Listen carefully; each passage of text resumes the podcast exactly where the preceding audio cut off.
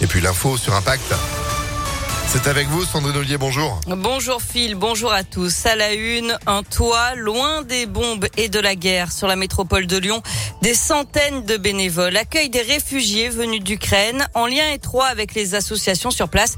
Des habitants ont ouvert leurs portes à des familles en exil. Reportage à Quincieux, signé Léa Dupérin. Tatiana a quitté Kiev avec sa mère, sa grand-mère et sa fille de 5 ans. Là-bas, la guerre ne leur laissait aucun répit. On a commencé à crier tous les voisins que c'est des bombes et j'ai pris mon enfant en pyjama. On a couru à l'école, on a descendu deux étages sous-sol. La fuite continue alors en voiture jusqu'en France. Nous avons euh, évité la guerre et nous sommes venus comme pour une fête parce que les peuples sont vraiment incroyables. Je, je vais commencer à pleurer, mais euh, c'est très très touchant. Si elle espère un jour repartir en Ukraine, elle suit à distance les derniers événements comme sa mère Ludmila.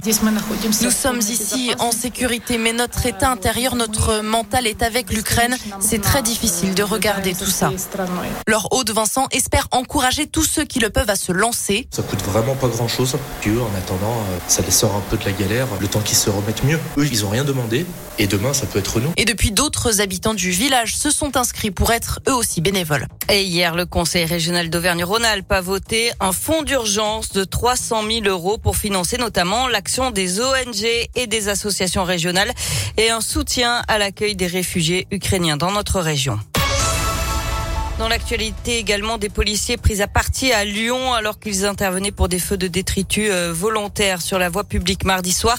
Ils se sont retrouvés face à une vingtaine d'individus hostiles. Ils ont reçu de nombreux jets de projectiles avant de riposter avec du gaz lacrymogène. Un adolescent de 17 ans a été interpellé et placé en garde à vue. Il devait être présenté hier à un juge pour enfants.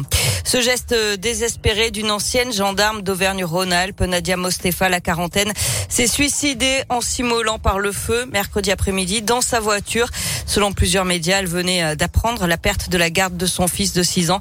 Nadia Mostefa avait passé plusieurs années dans notre région. Elle était notamment à l'origine du flash mob des gendarmes de la Loire sur la pelouse du stade Geoffroy Guichard à Saint-Etienne. 15 milliards d'euros de baisse d'impôts, le plein emploi d'ici 5 ans, des enseignants mieux payés mais qui devront plus travailler. La retraite à 65 ans, ce sont quelques-unes des promesses d'Emmanuel Macron. Le président candidat a présenté l'essentiel de son programme hier après-midi. Valérie Pécresse l'accuse de plagiat. La candidate LR estime qu'Emmanuel Macron a copié ses idées. Jean-Luc Mélenchon, lui, dénonce un projet synonyme, je cite, de maltraitance sociale généralisée. On passe au sport avec du foot et l'OL qualifié pour les quarts de finale de la Ligue Europa après son match nul un partout contre Porto hier soir. Lyon qui connaîtra son prochain adversaire cet après-midi. Tirage au sort à 14h. En basket, la défaite sans surprise de l'Asvel au Real Madrid, le leader de l'Euroleague hier soir 70 à 58. Et puis chez les filles, c'est pas mieux, c'est la fin du rêve européen. Elles, avaient, elles devaient remonter à 13 points à Mersin en Turquie en quart de finale retour. Elles ont finalement perdu assez largement 82 à 68. Bah ouais, dommage. Merci Sandrine pour l'actu qui continue sur impactfm.fr en replay avec notre application et vous êtes de retour à 9h. À tout à l'heure. Allez, quasiment 8h34. Météolion.fr